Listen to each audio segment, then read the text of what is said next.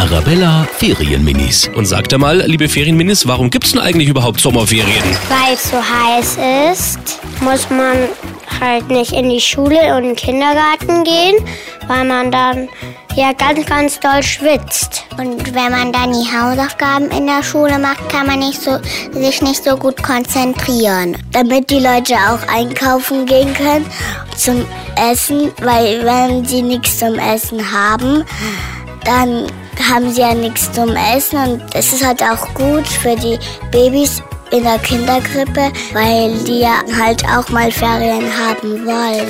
Die Arabella Ferienminis. Jeden Morgen in der Wetterhuber Morgenshow um kurz vor halb sieben.